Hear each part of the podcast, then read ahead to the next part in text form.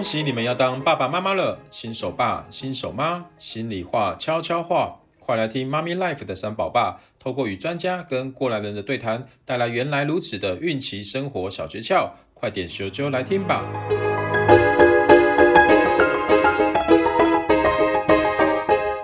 欢迎回到妈咪 Life 会客室，我是三宝爸 Gary，妈咪盖执行长。今天我们要来聊一聊什么是三岁定八十，最初一千天哈。今天非常高兴欢迎两位来自马来西亚的朋友，一位是 Lina，一位是 Dennis，欢迎。嗨，Lina，我想这次回来台湾也应该有快一个月了吧？呃，其实不止。哦，不止哦，哇，看来你回来台湾就是舍不得回去马来西亚了 哦。嗯，是。那你回来台湾这一个多月来都在忙什么啊？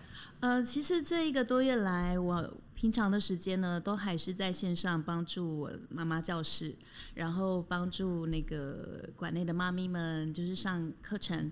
那有护理的课程，也有呃心理的课程，就是跟关系的课程，也是蛮充实的哈。对对对。我想今天我刚刚讲是来自马来西亚的两位朋友哦，但是说实在，今天 Lina 她是呃从台湾到马来西亚发展的，所以她是道地的台湾人。是哦，所以另外一位 Dennis。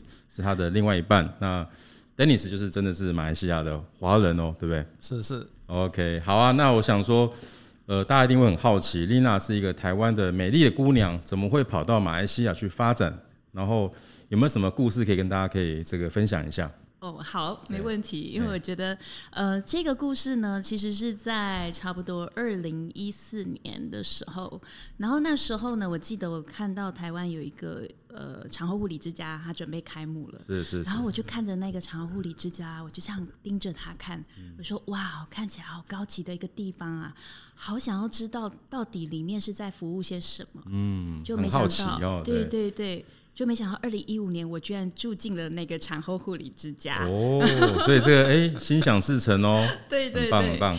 然后住进去的时候呢，就是在里面感受到那个服务真的是非常的好，我真的觉得哇，天哪，这真的是产后妈咪的天堂哎，嗯，怎么可以有这么好、这么贴心的服务啊？然后那时候我就在思考，如果有一天我在未来，我也希望能够有一间像这样子的月子中心，嗯。对，我就这样子发射，向宇宙发射了我的念头。是是是哇，太棒了！嗯、这个就是我们讲这个叫做吸引力吸引力法则哦。对，你真的落实了它哦。对对对。那后来呢？我觉得我真的非常的幸运，因为我遇到我人生的伴侣 Dennis。嗯。然后就是因为他的关系，哎，我就有这个机会到马来西亚陪伴他一起。在这个月子中心的这个路上呢，一起前行。嗯嗯嗯，嗯哇，很棒！所以这有时候人生的机机缘，这是很特别哦。就是当你突然发生这个念头了，然后就开始老天就开始帮助你走向这条路哦。嗯，所以你可是你当初呃，就是选择到马来西亚，是因为呃，马来西亚是你呃熟悉的一个国家吗？还是有什么样的一个缘分呢？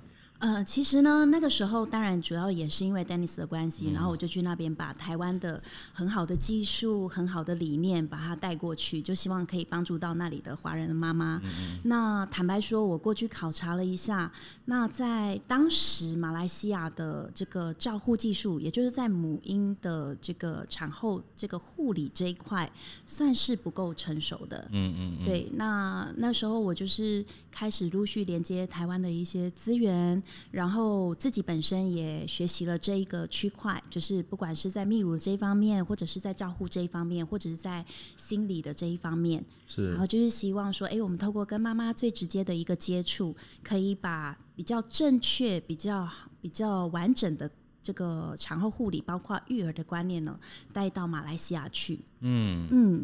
所以我觉得，呃，Lina 从事这个行业，我就觉得很正常，也很、嗯、很。很很很适合你。嗯哼。那 Dennis，你可不可以跟我们分享一下？这个我们两个都是大男生哦，就是怎么两个大男生都来做这个母婴行业？那当初怎么会踏到这个行业的？可以跟我们大家分享一下你这个故事吗？对。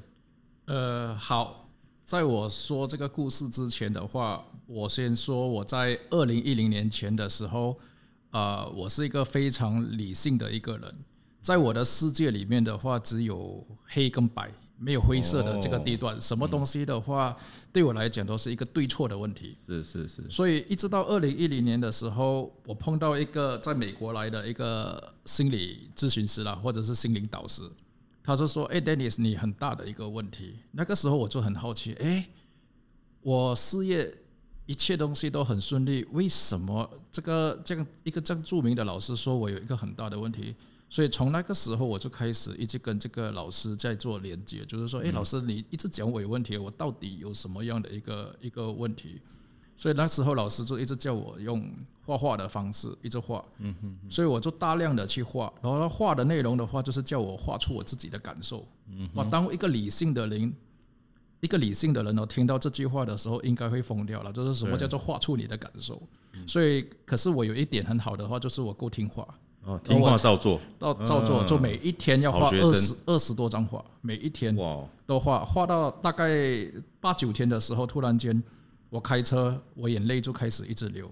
哦，那个时候我就开始明白，哎，原来我的头脑，我跟我的情感是已经分离了，我完全分离，我完全没有情感，我已经进入到那种，呃，发生一件事情的时候，我应该要有怎样的感受，都是用头脑再来去做的。所以当那已经接近机器人的状态，对，所以那是二零一零年的时候开始，我连接回这个这个这个感受的时候，我就觉得，哎，这个很重要。所以我就后后过后的时候，我就大量的去学习，学上了身心的身心灵老师的课程，上了很多很多的课，然后让我感觉到一个一个点的话，就是我越来越相信所谓的吸引力法则跟我的直觉，我开始让我的直觉，所以在二零一五年的时候。我的直觉告诉我说，我要往叶子中心的方向去，所以我是因为有一个机缘巧合，然后我的直觉一直告诉我，当时的我并不清楚为什么我要去叶子中心，可是我那那个时候的我是已经很相信我的直觉了，所以我就投入在叶子中心的这样子的一个发展过去啊，是这样子的一个一个渊源。哦，所以相信自己的直觉哦，对，很相信。那目前你是从二零一五年开始。对，踏入这个行业，所以也七年了。是，那现在的感觉怎么样？这个直觉跟这个感觉有没有如你的当初那个发展去去去去演进？我二零一五年进入到叶子中心的时候，我还不知道清楚为什么我的直觉一直告诉我去，一直到二零一七年的时候，我发现了一个点。OK，我发现了在因为在这个过程中，我的身心灵的在这一块里面，我并没有放弃，就是一直在不断的去进修。过后我发现。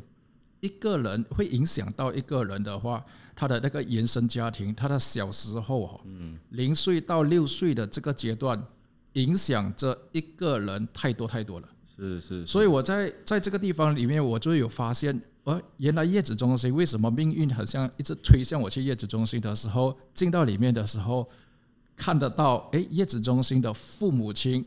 都有每一个人都有一个机会，就是在零到六岁的这个阶段里面，怎样去带好你的宝宝，你变成你是可以轻松育儿的。嗯，而可是大部分的人一开始的时候都不知道，都会很容易错过这个所谓的最佳黄金时间。上今晚我就刚错过。还有救吗，Dennis？会比较辛苦，是在后天的这个补救了，因为很多人不了解到所谓的为什么我们讲叫做三岁定八十嘛？为什么这个零到三这么关键，然后三到六又是另外一个关键点？所以很多人不清楚。可是当你越清晰、越清楚的时候，你就会发现，带儿育儿是多么一件轻松简单的事情，它并不会太难的。哇，所以找用对方法。然后透过一个有效的学习，事实上是可以把育儿这件事情变得更轻松的。是是，我觉得今天听到的这个听众朋友应该会有的可能小朋友还在这个零到六，啊有的可能已经超过。那如果是零到六岁这群的妈咪哦，可是真的要把握机会，好好的听 Dennis 的分享了。好好对，因为其实确实有很多的家庭，他们可能生了第一胎的小孩，可是因为他们可能没有学习怎么去育儿，所以就会遇到很多的挫折。然后他们就决定，啊，算了，一个就好了。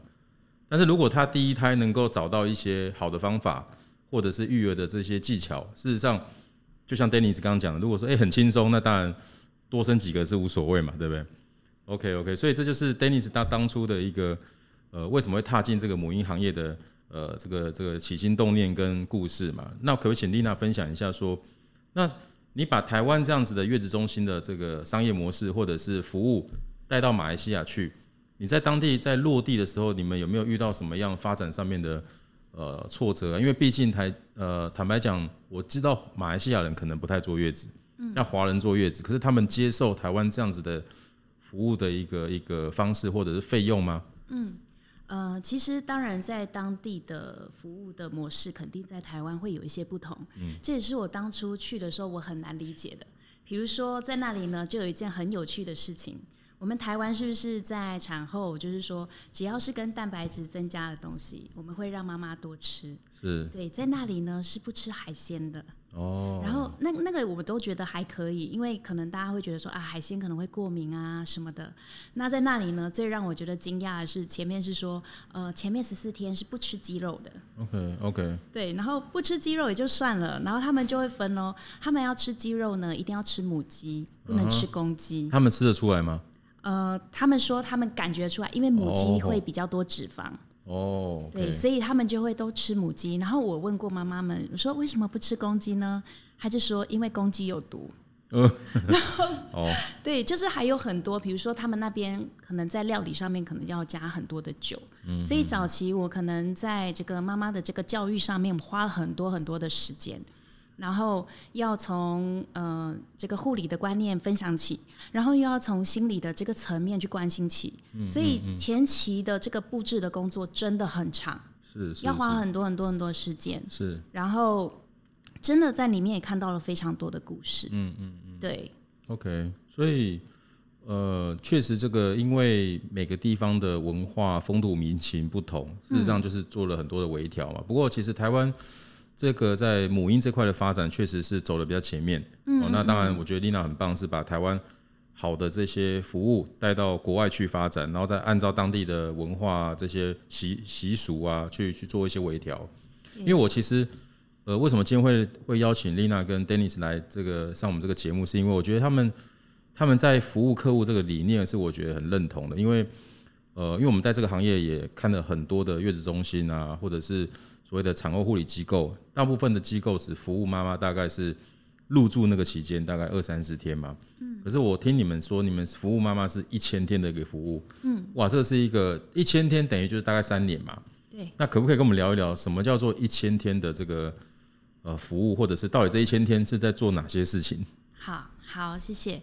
那我这边分享一下，其实这个一千天的一个观念呢，我们发现就是说，大致上来讲，因为在马来西亚这里是做二十八天的月子，OK，那跟台湾的模式就有点不同。嗯，产后护理之家不一定要二十八天。对。那你在这二十八天里面，你可以大量的接触我们的就是妈妈们，然后在这边的话，你会发现到很多中间会有一些摩擦，或者是一些。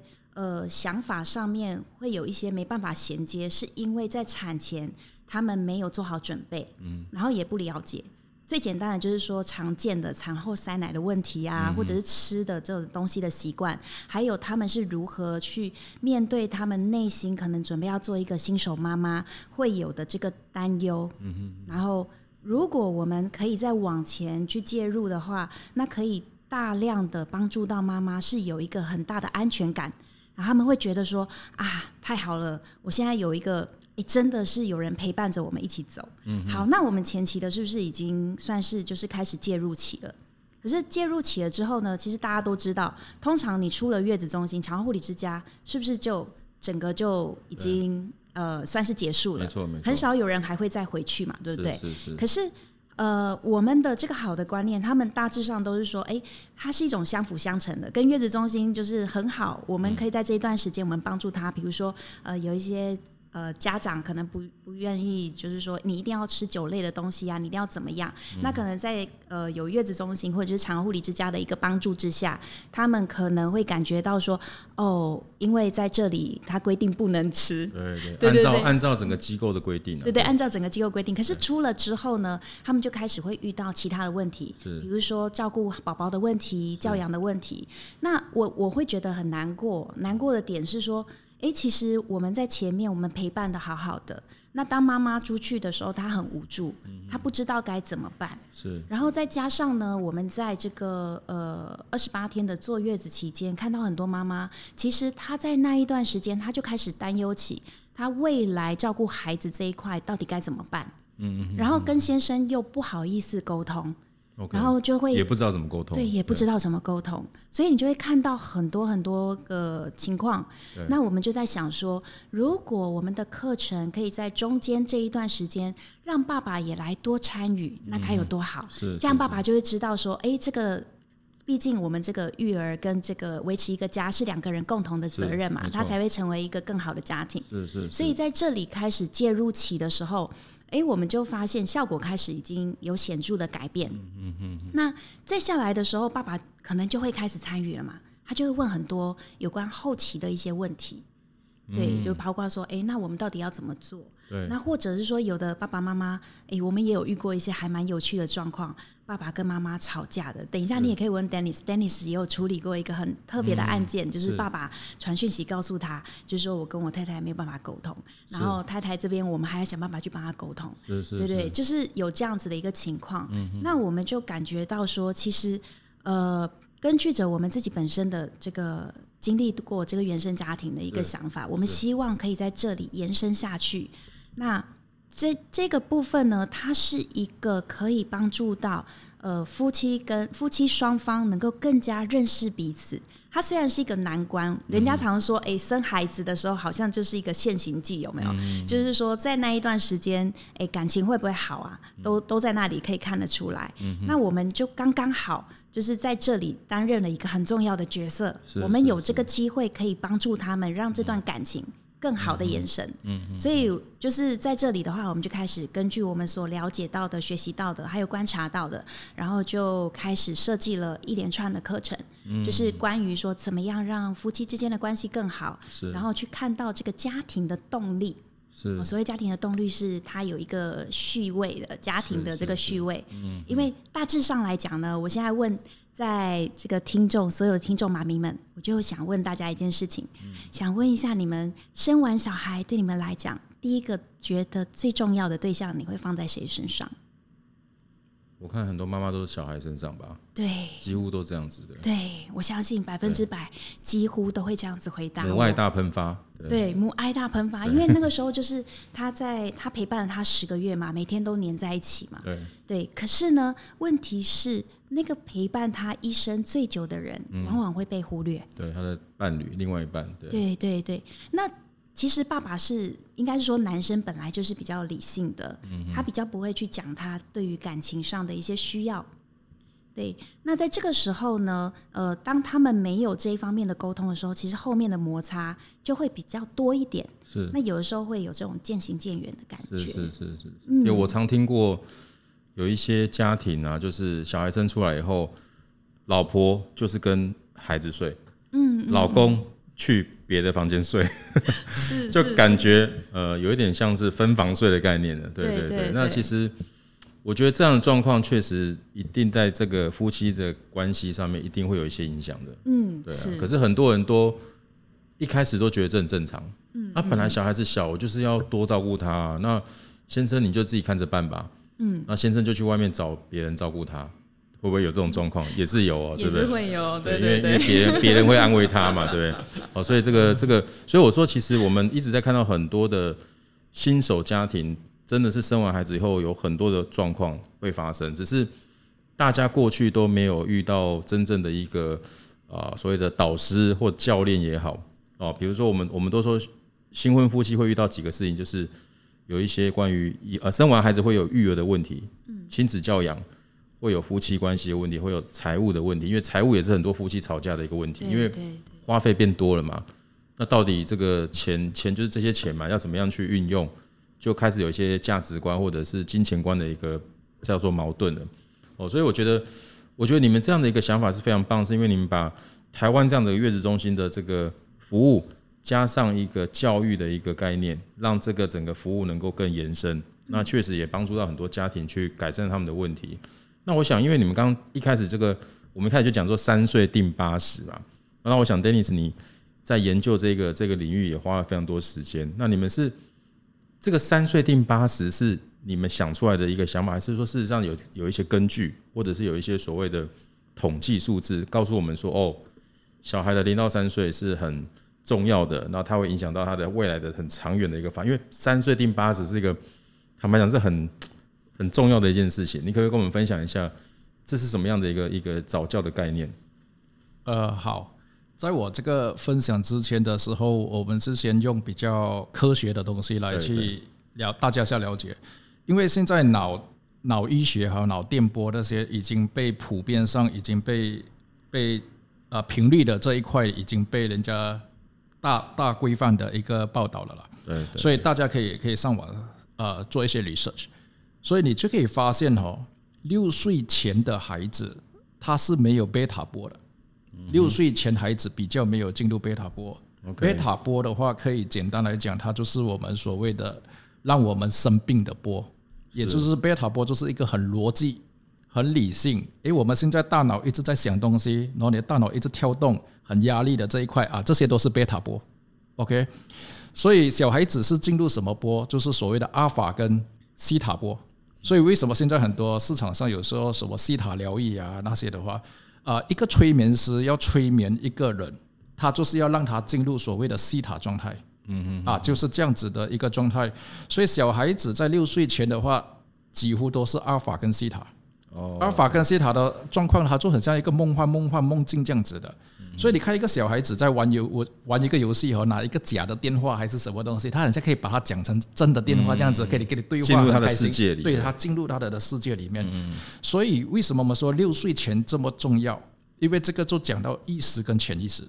六岁前的小孩，他在阿尔法跟西塔状态，就是所谓他的看到的画面，OK，他都会进入到他的潜意识面。嗯嗯嗯啊，所以他是大量的，他一直在接收这个潜意识面，也就是说，他这个当时不管六岁好不好的画面，他都会进入到他的潜意识面，而可是他没有办法说出来。对对。为什么？因为他没有逻辑。对对。他这个时候，可是他可以画得出来。嗯。他可以描绘他的感受，他可以画出他的感受。所以你说六岁前的时候，我们跟他沟通，更多的时候是需要通过画画。嗯，OK，让他可以画出他的感受，我们可以知道他的这个这个状况是什么，而他们很难表达。啊，所以我们说六岁前你还需要在在比较在意的是他的 A B C 啊，一二三啊，数据排那个数字排列吗？基本上并不是这样。OK，这些因为只要六岁过后，他贝塔波一进来，他开始有贝塔波的时候，他必然会的。嗯，所以我一直强调的是，跟六岁前的孩子，我们到底要给他看到的东西，画面到底是什么？然后我们要讲的东西，就是其实很多人会忽略掉一点。嗯嗯，OK，很多的家长在跟跟孩子沟通的时候，因为我们的生活一直在逻辑上、对理性上，只知道对跟不对。做对了什么，不对什么，然后跟孩子在讲的时候，诶，你应该要怎么样去处理这些事情？这些应该，其实，在小孩子的世界里面，他不知道。对，因为我们在讲的应该，诶，你要整齐啊，你要干净啊。嗯。我们为什么知道这个叫整齐，这个叫干净？是因为我们曾经乱过。嗯嗯。我曾经有肮脏过，我可能发生了一些痛苦。对。所以我才知道，原来我要干净，我要整齐。可是小孩呢？他有没有过去的经验？对，他没有发生过这一些的动作的时候，你跟他讲整齐，他不知道。嗯，他不知道你的整齐表达的是什么。是是。如果你如果你的孩子哈六岁前的时候，你可以叫他试一下，很好玩的。你跟他讲，哎，这个空间是你的，你把你排列最整齐的状态，你叫他排给你看。对。可是你你可能就会觉得很好笑。对。啊，我的小孩就曾经做了一个事情，他就把那张一张一张的那个滴修。那个纸巾啊，卫生纸的时候，他就给排排排完整个桌面，然后这个他就讲，这个是他的整齐。对对对对。所以你就会发现他们的这个思维，OK，他们的那个那那个状态是跟大人是完全不同的，因为我们一直在用逻辑，然后我们沟通的东西的时候，往往会少掉一个东西，叫做情绪、情感、emotion。嗯嗯。然后我们在沟通的时候，好像我们在做咨询的时候，很多的妈妈就会去讲，哎，老师。我很生气的，我很生气，我的孩子一直在玩 game，然后这个时候他的表达就是一直骂孩子，哎，你可以不可以不要一直玩 game？然后你你这样子让妈妈很生气，他就是一直这样子的一个状态。可是这些东西就是孩子听不懂。嗯嗯。坦白说，真的听不懂。我玩游戏，你干嘛生气？对，就是就是我玩 game 的时候，你为什么会生气？在这个点里面，所以我们在这个地方里面，我们就会开始跟妈妈们做梳理。嗯。哎，为什么？你生气，对，他说我就会问你，你除了生气还有什么样的情绪？嗯嗯你的 emotion 里面还有什么？对，一开始大部分的妈妈没有啊，就是生气罢了，嗯，就是很单纯，只是知道，呃，现在很多人的反应就是我生气，我快乐还是我伤心，就是这么简单。嗯，他没有，他没有想到太多的原因，对，他没有想到很多的细节，所以我就会引导他们去问了，OK，这样你生气的原因是什么？OK，什为了什么而你让你生气？他讲，哎，他一直玩游戏，会不会功课被影响？哦，所以我就开始在讲，哦，原来你有一个担心，嗯嗯嗯嗯哦，你有一个担心，你的功课，他的功课被影响，他的成绩不好。对。然后我就讲，哎，这样玩游戏成绩就一定不好吗？第一，这个是我第一个问题。对对。哎，他这个时候他就开始停顿。对。哎，这个孩子并不是。让我产生这个这样子的情绪，所以是自己产生的啊，这个担心是自己产生的。对。然后我讲，OK，这样不用急，我就话，你担心他功课不好会怎样？他开始是讲到，哇，我孩子功课不好就惨了。嗯。我老公第一个就骂我，会不会带孩子的？嗯。我的家婆更夸张，可能会一直在讲，我觉得我不是一个很好的妻子妈妈。对。所以他就说，哦，原来你也有一个害怕。对。OK，所以我们跟孩子沟通的时候，这个时候我们就会给他看到，OK，你。我们现在是可以怎样跟孩子沟通？孩子，你现在一直在玩游戏，妈妈有一个担心，担心你的功课会不好，会不会被影响到？你花太多时间在游戏上，然后我有一个担心会影响到你的功课，是，然后影响到你的功课的时候，妈妈就惨了，嗯，妈妈很害怕你爸爸讲妈妈不是一个好妈妈，你的婆婆讲妈妈不是一个好妈妈。